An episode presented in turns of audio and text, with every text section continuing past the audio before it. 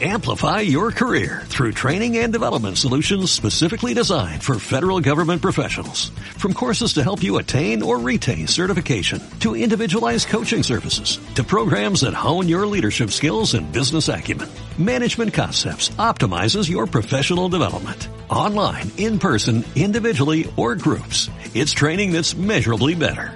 Learn more at managementconcepts.com. That's managementconcepts.com.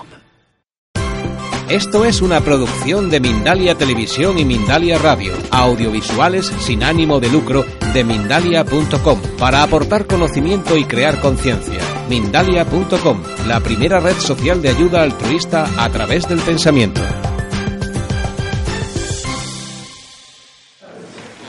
A las preguntas que nos ha hecho usted, yo le respondo, después de atenderme un señor durante 30 años, dígame usted qué confianza tengo yo ahora para llevar un céntimo al banco de quien me. Ni del banquero, ni de mi gobierno, ni de la CMM, ni del Banco de España, ni de ninguno, ni de políticos, ni de, nada de nada. Estamos hablando de los políticos del PP y PSOE, pero lo tiene usted también en el Banco Santander y en el Bilbao Vizcaya. Esos bancos cualquier día van a dar un disgusto muy gordo. Fíjese, porque el dinero no está aquí, el dinero tiene fuera. Yo soy un afectado y hace 13 meses que he tenido mi juicio y aún no he cobrado. ¿Por qué? Es lo que me pregunto.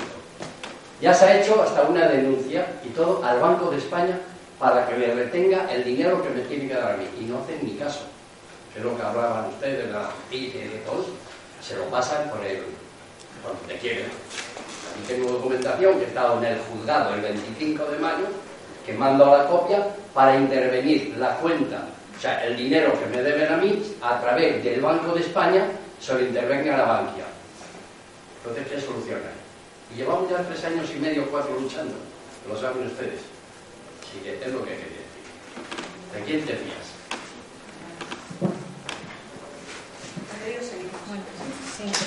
Una, una cosa, a mí me gustaría decir una cosa así muy gráfica, pero creo que es una lección que debemos de sacar todos y todas de, de la experiencia que hemos pasado. Yo siempre le he dicho a mis padres, porque yo también soy, antes de ser profesora de universidad, yo era, yo era empleada de banca, de la tercera caja de ahorros más importante de España, que ya saben cómo acabó, porque los políticos malmetían demasiado y cuando juegan mucho con un juguete al final lo rompen.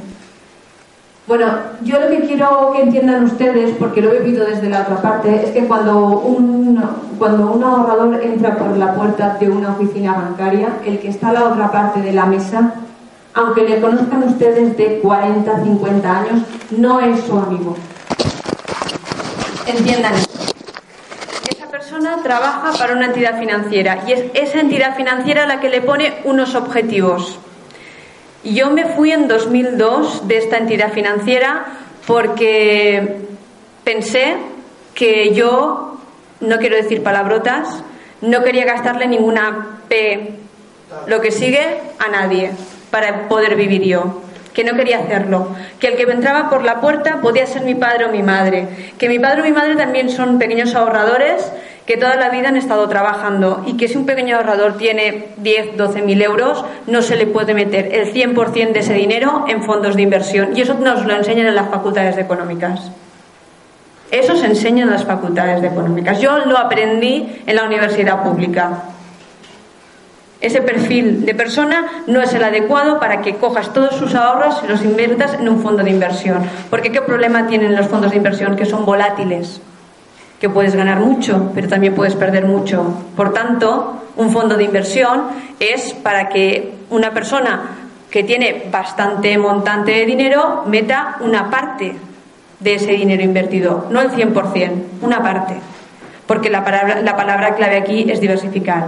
Claro, en ese sentido, y esto se, aprende en la facultad, en este sentido, claro, un pequeño ahorrador mm, jamás debería meter su dinero en un producto volátil, porque puede perder mucho. Para alguien que tiene 100 millones de euros, perder uno no es un drama, pero para alguien que tiene 10.000 euros o 20.000, perder esos 10.000 o 20.000 euros es un drama. Porque es la diferencia entre una jubilación más o menos tranquila a estar siempre en un AI. Y eso es así. Luego yo lo que quería decirles es que, primera lección que tenemos que sacar de todo esto que hemos vivido, es que el que está en una oficina bancaria no es amigo nuestro, es un empleado que trabaja para el banco. Por tanto, si no entendemos lo que tenemos delante, primera norma, no se firma nada. Es lo que, yo les estoy diciendo lo que les digo a mis padres. Primero, no firmes nada. Segundo, que te den la documentación. Y tercero, me la traes a mí para que te la lea. Si tienen ustedes hijos, sobrinos, alguien de confianza con formación que se lo pueda leer y se lo pueda explicar de una manera independiente, estupendo.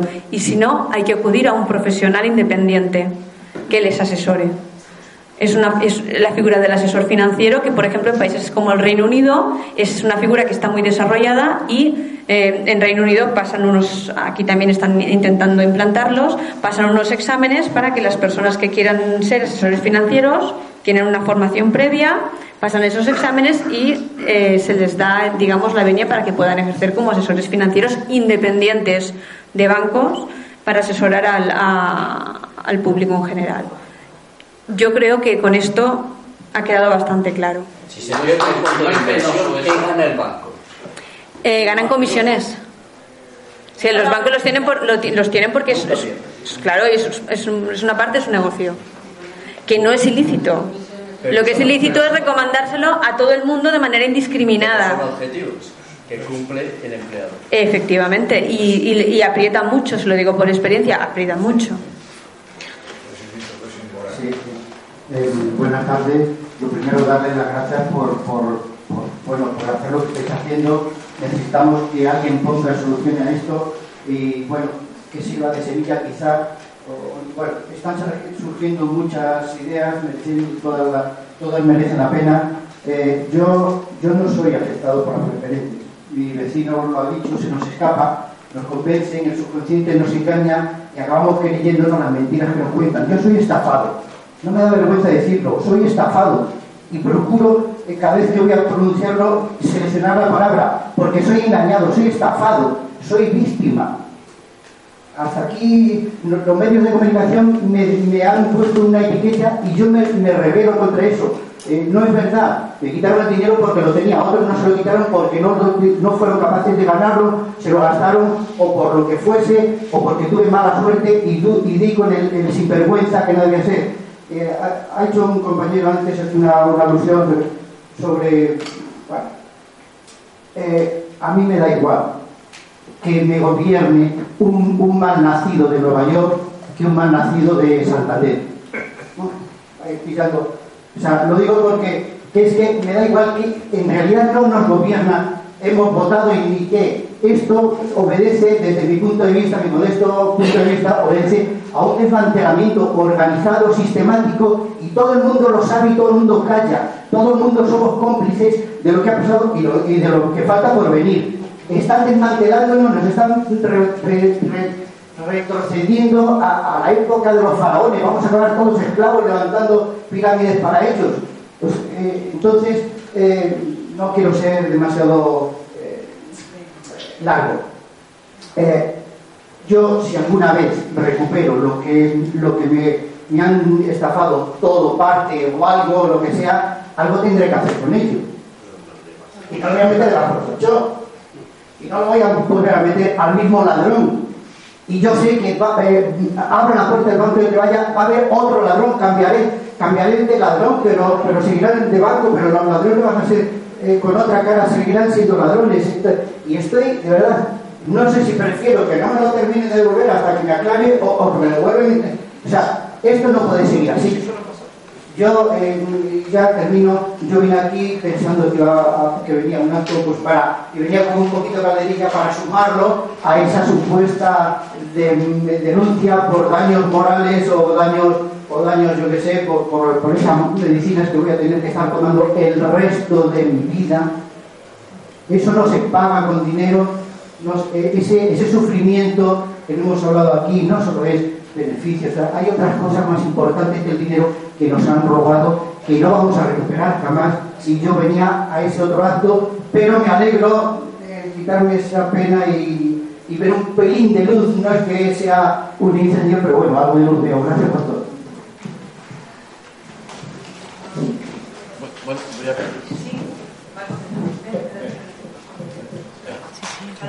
Voy a contestar al compañero, pues le, pido disculpas porque ha venido a este acto pensando que venía otra cosa. Eh, bueno, lo que él está diciendo que no habían entendido el daño moral. O sea, hace poco un doctor en Derecho que tenemos aquí ha patrocinado un acto que es la creación de una fundación que va a intentar resarcir o buscar daño moral por haber sido víctima de, productos financieros. Eh, lo que ha descrito muy sabiamente con sus palabras ha sido lo que ha ocurrido en este país.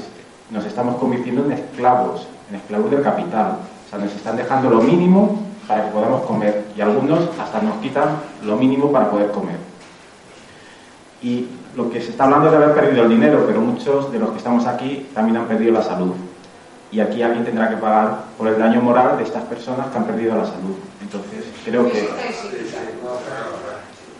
iniciativas como la del doctor que ha propiciado que esto ocurra para averiguar si ha habido daño moral, si ha habido, ha habido enfermedad, estas víctimas han sido enfermas, enfermadas por su pérdida súbita de, de sus ahorros, pues esclarecerán y veremos si podremos indemnizar, pedir indemnización por el daño moral sufrido por muchos de los afectados. Nada más que era esta aclaración. Gracias. Vamos a ver si no me pongo nervioso. Vamos a ver, ya todo está, eh, eh, está explicado. Bankia, creo que es. no, no me hace falta. Es que le estoy Bankia está nacionalizada, está nacionalizada. Lo que tiene que hacer es no privatizarla, no privatizarla, que la quieren privatizar, como el agua de Madrid, que es la mejor de Europa, y la quieren privatizar. La caja de ahorros, que era la mejor de España, yo hice un viaje de pasajes en un barco a Canarias, ingresé aquí el dinero en la caja de ahorros, caja postal, y en cada pueblo iba tal, en Santa Cruz de la Palma, mil, pesetas, y todo. La han nacionalizado todo, han privatizado todo, todo. Saben ustedes, seguramente no sabrán lo que le pasó al presidente de la Telefónica en la Guerra Civil por vender la, telefónica al imperio. Le fusilaron no porque fuera de derecha ni de izquierda, sino porque vendió la mejor empresa al, sistema. ¿Y ahora qué pasa? Están privatizando todo y resulta que, claro, de consejeros en las empresas que, privatizan. Y, uno de ellos ha dicho que se va a aburrir, que se, que se va porque se aburre cobrando más de 100.000 euros. Vamos, es que tienen una cara, eso es inmoral, inmoral. Claro, aquí no hay, no hay la, pena de muerte, claro, no hay la pena de muerte. Pero, eh, eso tío, claro, la, pena de muerte lo van a, pasar, lo van a hacer a, los del 15M que vamos a, protestar, vamos. Y luego, vamos a ver, sí, esto, los más de 100.000 euros que ha dicho, no que se aburría, hay que tener cara. Y bueno, en Suiza, en Ginebra, yo he trabajado allí de migrantes de lujo y tengo un amigo que eh, eh, es funcionario, está jubilado. Allí los bancos nada más que prestan el 80%. Ha querido pedir un piso que tiene dinero, tiene dinero, ahorra mucho dinero y no se lo han dado porque está jubilado. ¿Aquí qué ha pasado? Era una estafa. No solamente daban el 100, sino el 150 para comprar y luego ¿qué ha pasado a, estos pobres inmigrantes y que un piso? Les han quitado el piso, ha sido una estafa. Y la culpa la tenemos también nosotros.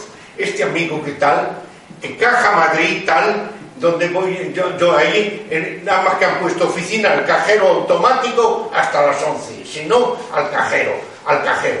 Y yo fui, digo, me niego a ir al cajero. Voy a una señora, digo, no, me niego. Y, dice, no, tiene que ir. Digo, es que si vamos al cajero, usted va a ir a la calle. No, no, no ir a la calle, sí, sí, a los 15 días ya jubilada. Pues en esta, en, Bankia también, Bankia también, en, esto, concretamente en la avenida Mediterráneo, eh, allí eh, eh, se puede sacar el, dinero físico hasta las 6 de la tarde. Voy con la cartilla, saco 100 euros, digo, bueno, voy a ver si me ponen dificultad y les el follón. No, y no me la ponen al día. Me dice, tiene que ir usted al cajero. Pero bueno, si me han dado el, cajero. No, no, tiene que ir al cajero. Y luego más firma uno, que no ve uno. Digo, oiga, si no, no he firmado y aquí ya no se puede entrar. ¿no? Y, igual me han dado 100 euros y han puesto 500, claro. Voy al director, digo, esto, esto es un abocho. Tal. A otro cajero, en otro en Caja Madrid. No, no, para sacar dinero tiene que ir al... Digo, me niego voy al director y se lo dije. Primero pusieron 300, que, que, menos de 300 cajeros, digo, me niego. Y fui al director, ¿y sabe lo que me dijo? Si todos fueran como usted, esto es para quitar el empleo. Claro, tenemos la culpa nosotros.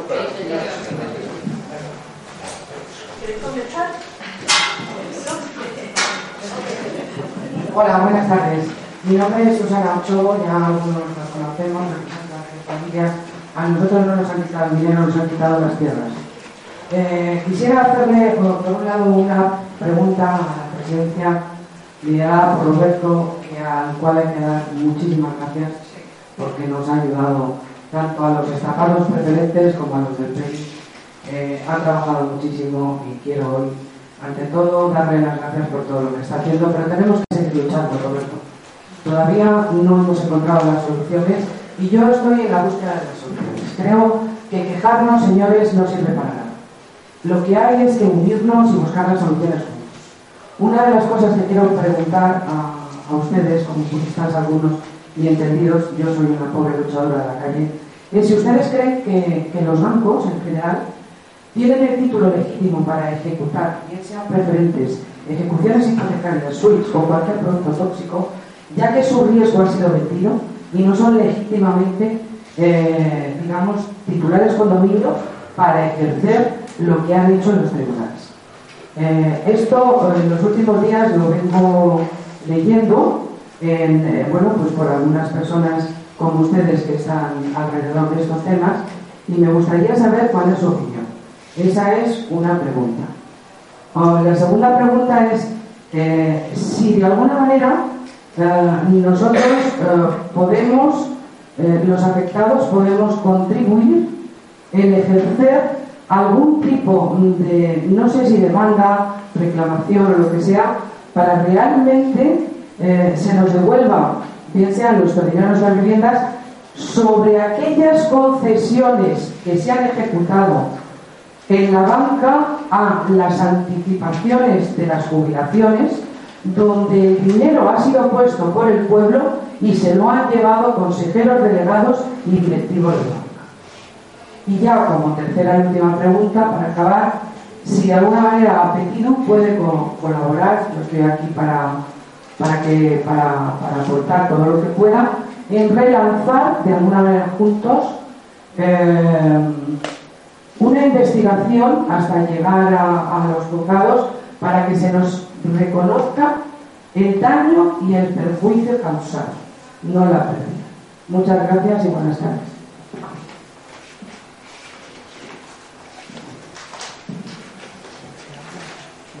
Buenas tardes.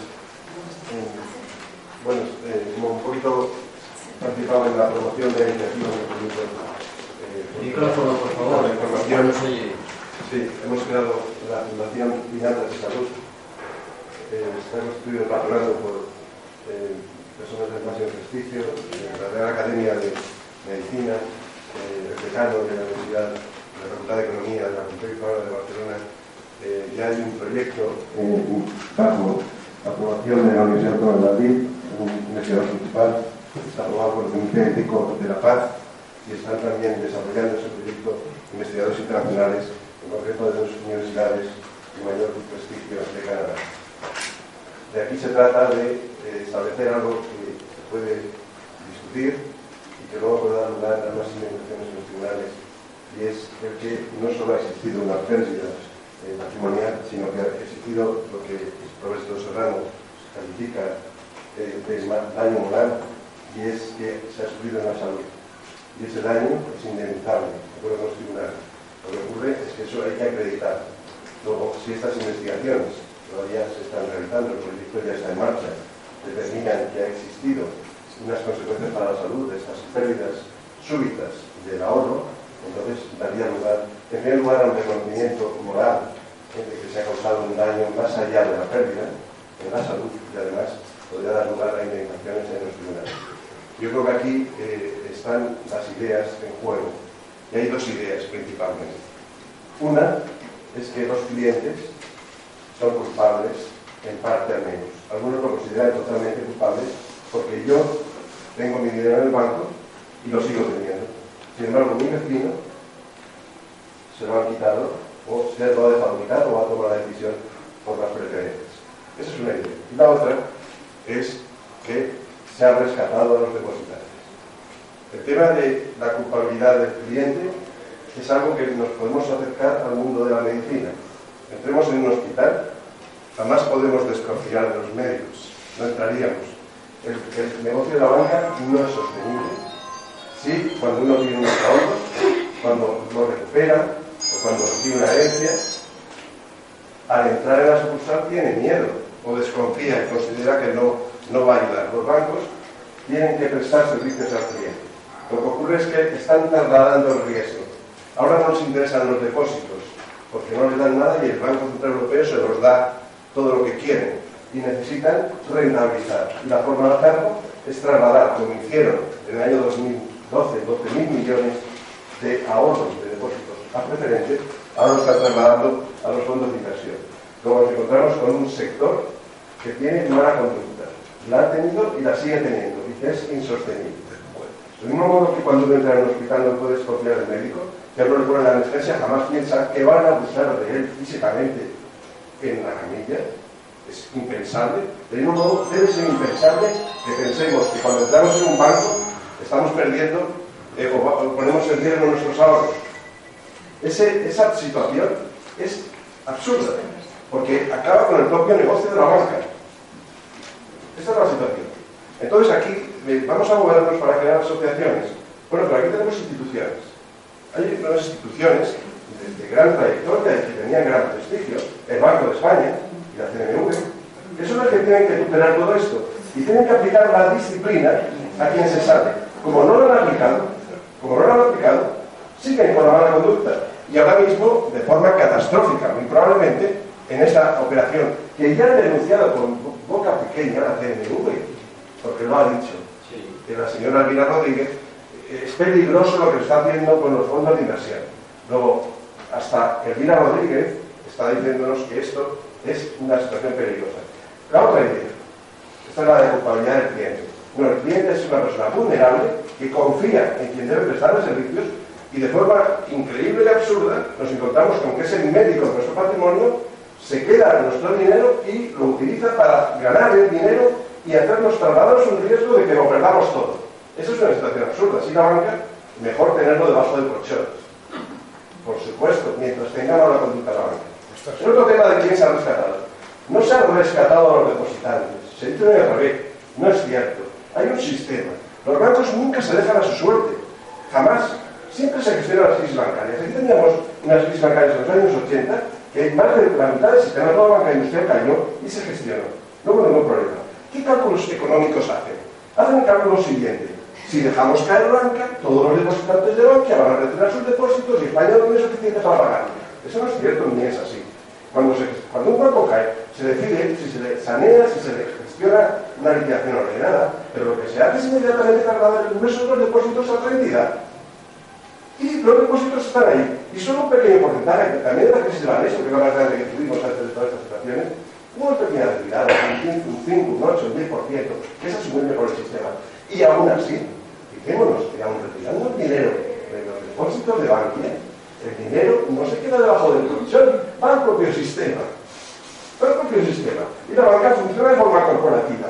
Luego, los 100.000 millones que salieran de Bankia como depósitos, primero, el lunes saldrían de otra entidad y los depositantes quedarían tranquilos porque estarían ya bajo otra marca y no le irían a retirar nada, lo retirarían al 5 o 8%, pero el 10% que retiran el depósito lo ponen en Santander o en la Caixa. Y el sistema queda fortalecido y no es necesario rescatar ni a los bancos ni a España. Y así se ha hecho, se debió hacer en el año 2008, en el año 2009, en el año 2010, en el 2011. ¿A quién se ha rescatado? Se ha rescatado a los políticos metidos a banqueros. Exacto. Eso es lo que ha rescatado. Y seguimos rescatando. La razón por la que no se ha investigado en el Parlamento, cosa que no ha ocurrido en ningún país del mundo, solo una catástrofe como esta no ha llevado a la investigación parlamentaria, es porque el Instituto Parlamentario le pondría patas arriba al sistema político español. Y tendría que acabar mucha gente en la cárcel. Por ese motivo. Y ahora, la gestión que se está realizando en estos momentos sigue condicionada por el rescate los políticos metidos a banqueros. Esa es la situación. Toda la razón.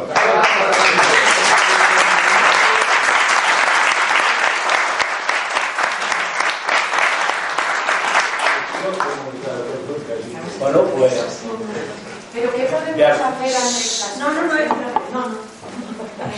continuando la última intervención de este compañero, yo soy, soy uno de los afectados también en preferentes de Bankia. Digo porque aquí en Santander me parece que ni nadie, ¿no? Hay uno. Bueno, es que he oído decir Santander le ha dado dinero a todos. Ah. Me dijo, bueno. Es que he hablado con uno que ha conseguido mm, recuperar el terreno a todo el pueblo. He hablado con él hace cinco días. A todo el pueblo, ¿eh? No, no él solo, sino a todo el pueblo. No sé si lo habrán oído decir, ha salido en la tele, en la cadena en Villarroba de Córdoba. Un tal Pedro Vera. He llamado en fin, yo voy a hablar ahora de lo nuestro. Ya, pues, si quieren, lo cuento a ustedes aparte de esto. ¿Me los papeles? Les voy a leer una cosa que he oído a la una de la madrugada, por si les interesa a ustedes, y si quieren luego el nombre de quien lo ha dicho. ¿eh? En la cadena, en el Canal Sur, a la una de la madrugada, el día 6, no, el 22 de noviembre del 2012. Y continuó con esa charla el día 6 de diciembre del 2012. ¿Quién se llevó el dinero? ¿Y dónde está? Que es lo que nos interesa que estamos aquí, que sepamos quién han sido los ladrones que se han llevado. ¿No? Bueno. familia esa. Bueno, yo voy a decir los nombres ahora. Este señor le preguntaron y dijo, yo fui el que denuncié a Blesa. Luego dirá el nombre de quién es. Y lo denuncié porque le dio mil millones a Villamil. La verdad que ya no se lo dormí yo. 400 millones a un tal, el presidente de Prisa. Eh, 200 millones a un tal de, me parece que, ah sí, lo dijo que era el presidente de una, de viajes, Marzán. Marzán. Bueno, dio un listado yo dije, ¿cómo es posible que nadie de los estamos aquí se haya enterado de esto?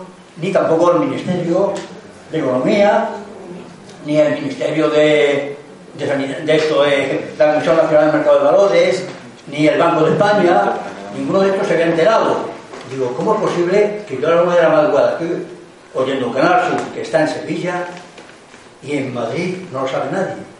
¿Lo sabían ustedes? ¿Lo sabían? ¿Sabía usted quién lo dijo? ¿Cómo no lo van a saber? Claro ¿Quién lo dijo? ¿Sabe usted quién lo dijo? No, eh, por si a mí Lo que está coincide. sucediendo No, no, yo lo yo ahora. Todos estos señores, porque Ya, son sabios, es que si hay alguno aquí que lo ha oído, ¿por qué no lo ha dicho Y también? además, con todos mis respetos aquí, Sí. lo que nos interesa, Es yo he venido precisamente por qué se consienten los políticos, Ya, estos por se eso estoy hablando amarillos, colorados, Por rojos, eso estoy hablando. lo que sea, Señora, a ver qué- que estoy dando nombre-. Pero perdón, ¿por qué políticos, qué Sí. políticos ha alzado un dedito Sí. para decir estas personas que han sido engañadas? Bueno, pues eso, señora, esto lo ha dicho Luis Pineda. Pero claro, si ¿Sabe quién es Luis no? El presidente de Urban. El presidente de. Ausbach. De Urbán, perdón, de Urbán. Este ha dicho este, de estas cantidades que se han llevado todos estos señores. ¿Cómo que nadie lo sabía eso? Que lo saben todos, porque todos comen de la misma tarta, ¿cómo no lo van a saber? Pero bueno, pero habrá que quitarle el dinero a ellos, ¿no? Porque lo tendrán que tener en algún sitio. Usted no puede tener En mil las millones en el bolsillo. Claro. yo soy, yo soy una persona que no soy orador, sino a mí se me indemnizó por jubilación anticipada. Estaba de instructor en el ejército de sirio, de, perdón, de Arabia Saudita, de vehículos blindados, y me hundí en el Mar Rojo con una lesión de columna y me dio un infarto, que me ha vuelto a repetir ahora, con estos cabroncitos de las preferentes, ¿sabes? O sea que estoy quemado por dos sitios. O sea que encima de que me lesionaron en un ejército que no era mío, ¿no? Estaba para una multinacional, para, para conducir BMR, pues ya digo, ahora me encuentro de que me han quitado dinero en España, que era de allí, que me pagaban allí, y me encuentro ahora que no tengo dinero. ¿Qué le parece la historia mía? Además tengo una nómina que yo no sabía esto en Bankia. Además de la pensión por obligación anticipada, eh, me encuentro una nómina en Bankia. ¿Alguien sabe la historia de esta? Yo no lo sé. He ido a la seguridad social y me han dicho, no, usted o se retira de la pensión o le quitamos la nómina. digo, pero bueno, si, yo no tengo nómina. no tengo nómina, tengo una pensión nada más. Es que le dejé a mi hija un dinero y mi hija me lo estaba pagando y eso me lo han puesto como nómina. Bueno, si les cuento los requisitos de Guindos y a un tal Goiradazorri, si les cuento la historia, se quedarían ustedes helados. Me han mandado que hable con el director del banco. Y el director del banco dice, no, el director que había con usted hicieron eso, lo han echado. Le dieron dos opciones, o pedir la cuenta o lo echaban. Y lo han echado por lo visto. Bueno, Entonces, yo me pregunto, ¿por qué los jueces, como ha pasado, que no está aquí el compañero que estar esta noche, aquí un compañero, que han perdido, han perdido cinco personas al juicio en la audiencia número 47 de la calle Princesa número 3. ¿Cómo ese juez, a los cinco que fueron, le dijeron que no tenían derecho? Porque eran, eran de... Pagada, pagada la jueza, ¿no? Comprada, claro. Eran del PP y con eso los Claro, echaban. esa jueza no se puede denunciar también. Digo yo. Porque la audiencia... O si no, que traigan los directores que nos han engañado, los directores al juicio. Bueno, Gracias, claro, me gustaría esto una historia porque. Seguiríamos mm, una hora más seguramente, o dos, pero estamos fuera de tiempo y me gustaría que dijerais alguna conclusión, cada uno. Un minutito. Por favor, yo podría decir... Lo siento, lo siento. No, nos, nos quitan el tiempo porque... O Bankia se Lo puede... siento, se va a unir, que banco Lo tiene siento. ganaderías, entonces. Bueno, no- cerramos ya. Gracias por vuestra participación. Creo que ha sido un debate muy interesante. Va a haber un vídeo que se va a subir a internet y podrán, podrán compartirlo muchas más personas. Yo decir que hay que rescatar a las personas y no a los bancos, que somos los ahorradores los que tenemos que decidir dónde queremos tener nuestro dinero y qué banca no queremos. Bueno, para terminar, no sé cómo establecer el orden. Eh, vamos a ir por orden Pero tenemos que estar informados, a ver, ¿qué vamos? Era la pregunta que te iba a hacer. Por favor, Bueno, vamos a ver, yo solo un minuto. Eh, me parece eh, muy positivo que se hagan actos de ese tipo. Me parece muy positivo que las personas comuniquen e informen, porque usted escuchó en la radio, hubo un periodista que lo contó, un periodista que estuvo atento. Eh, por tanto, es importante informar, explicarse, no desesperarse. Segundo, tengo una gran confianza en la justicia. En España ha habido 17.000 sentencias favorables a las preferencias. El 85% de las sentencias de, de 20.000, el 85% son favorables a los ciudadanos. Hay muchos, cientos de jueces implicados. Decir, esto no podemos tirarlo por la ventana. Es decir, que, es decir, que digas, mucha, usted habla de unas empresas que recibieron ese dinero. Hay un informe que han hecho unos peritos del Banco de España encargados por el juez y que explican muchas de, ese- de esas empresas que se han beneficiado. Es decir, que, a ver, vamos a hacer una... Pero pueden bajar de la tele, ¿eh? No pueden bajar todavía. Pero que le Esto estoy lo, lo he visto la semana pasada, otra No, vez. sí, que le estoy diciendo es que eh, tenemos que sacar una, digamos, no es una lucha estéril, es una lucha que tenemos que, es lenta, no va a la velocidad que deberíamos ir, no tenemos los resultados que queremos, pero si se constituye una asociación precisamente para pedir daños morales es porque se confía en que habrá algún día un juez que aceptará una de- demanda y habrá un tribunal que acudirá, porque eso ha sido así. Las primeras sentencias de las preferentes eran la mayoría en contra. Costó mucho empezar, empezar a dar. Hubo un fiscal en Galicia, por ejemplo, un fiscal que puso una demanda, una demanda del fiscal contra los bancos por hacer eso. Es decir, que todo eso está cambiando mucho. Porque lo que tenemos que es unificar fuerzas y aprovechar todos los resortes, nada más que eso. Como solo haya un juez, lo expulsan por, por favor, por estamos fuera de tiempo. Yo no- Hay más jueces, ¿eh? Yo me gustaría, me gustaría cerrar también muy, muy bre- brevemente, a ver si consigo 30-35 segundos. Lo primero, agradeciéndoles las preguntas, las inquietudes, todas las preguntas que se les han quedado en el tintero. eh, aprovechen para usar los medios que nos da Internet hoy en día. Aprovechenlo porque todas estas preguntas están simplemente muchas veces haciendo en Google esa preguntita. Y si no a los expertos de ahorro.com y no es que haga publicidad porque no ganaremos un euro es porque este servicio de expertos es para ustedes. Y segundo no nos quedemos en el mundo online y en las preguntas a expertos que vienen a, a estas sesiones están en internet.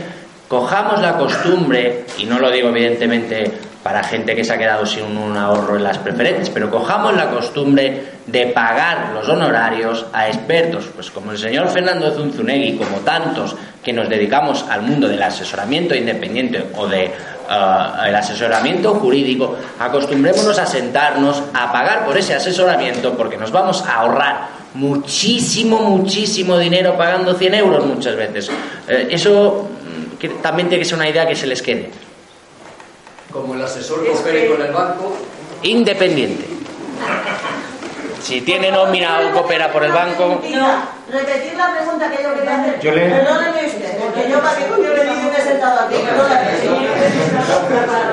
después se la contestaré personalmente. Yo voy a intentar contestarle porque de hecho yo creo que mi intervención ha ido en esa línea. Es decir, una, una visión positiva también, porque está claro que los efectos han sido muy negativos y estamos todos muy cabreados con lo que ha pasado. Está en conjunto todo Sí, el sí, mundo sí, sí. nos Sí, voy a, voy a intentarlo rápidamente.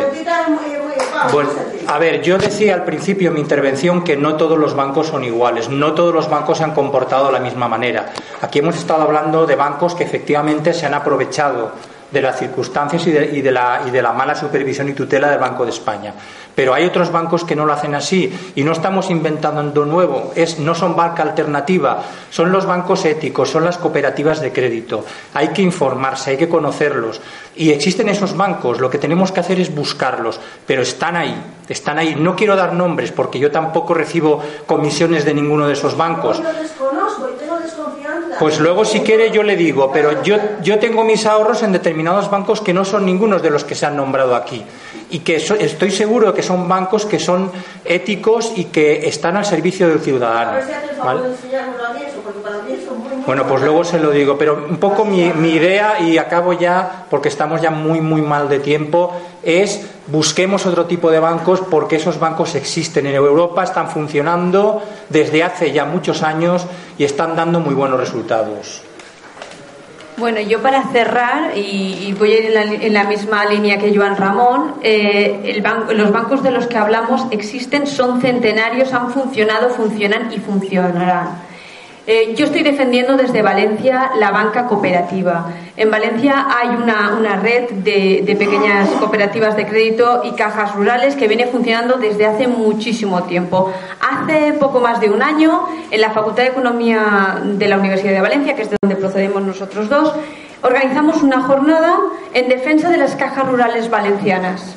¿Por qué? Porque había ahí preparado un, un decreto por parte del Ministerio de, de Economía donde lo que se quiere hacer es fusionar también las cooperativas de crédito y se pueden ustedes imaginar para qué fusionarlas en una gran cooperativa de crédito que luego traslada todo su, su, ah, su negocio a un banco, sociedad anónima, con lo cual tenemos un banco más o menos del tamaño del Banco Popular. ¿Qué quiero decirle con esto? Eh, esta, esta humilde profesora de universidad, hija de agricultores valencianos, que tuvo que estudiar con becas, porque cuando yo estudiaba a mediados de los años 90 existían becas, y una hija de trabajadores podía llegar a ser doctora, como es mi caso. Ahora, por desgracia, muchos jóvenes no tienen esa oportunidad. Hasta ahí estamos llegando. Esta humilde profesora de universidad pública eh, hace todo lo que está en su mano, poniendo el grito en el cielo cada vez que oye, sea del partido que sea, que se va a hacer algo que no es lo que más le convendría a la mayoría de los ciudadanos. Una de las cosas, por ejemplo, es esta, el tema de tener preparado un decreto para acabar con la poca banca cooperativa que tenemos, que la tenemos y podemos tirar mano de ella. Otra cosa, eh, y esto me pasó la semana pasada, esto es una anécdota, eh, mientras se, ha estado negociando el pacto para la Generalitat Valenciana, eh, hay partidos de la izquierda que están cabezotas con que quieren convertir el Instituto Valenciano de Finanzas en un banco público. sabemos que eso cuesta miles de millones de euros de sanear, porque deberían de empezar por sanearlo. tenemos la tercera parte de los niños pasando hambre yo dudo que esa sea una buena solución, sobre todo cuando en, la comunidad valenciana hay toda una red de cajas rurales y cooperativas de crédito que funcionan. sencillamente, dándoles cancha, eh, dándoles cancha eh, para que operen y que nadie les ponga ningún tipo de cortapisa en el camino, dejándolos hacer su función, esa banca ya no sirve. No necesitamos tener una banca pública con políticos al cargo con lo que ya sabemos de las cajas de ahorro. Y aparte, eh, esa red de, cooperativas de crédito está creada, la tenemos, está en manos de la sociedad civil y no nos costaría dinero. Yo compartí un, post por, Facebook y criticando esto no es estrictamente necesario y quiero que sepan ustedes que a mí se, se me atacó. A mí se me atacó. Competencia desleal. Gracias.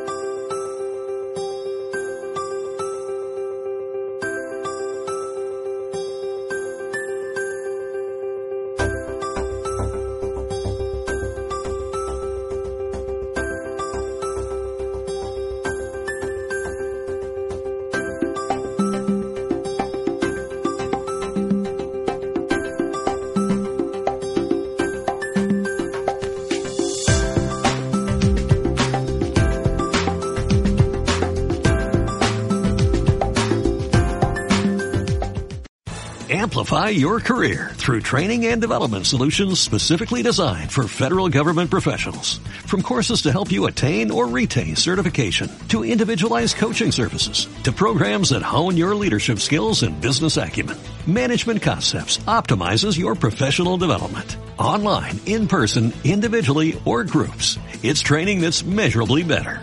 Learn more at managementconcepts.com. That's managementconcepts.com.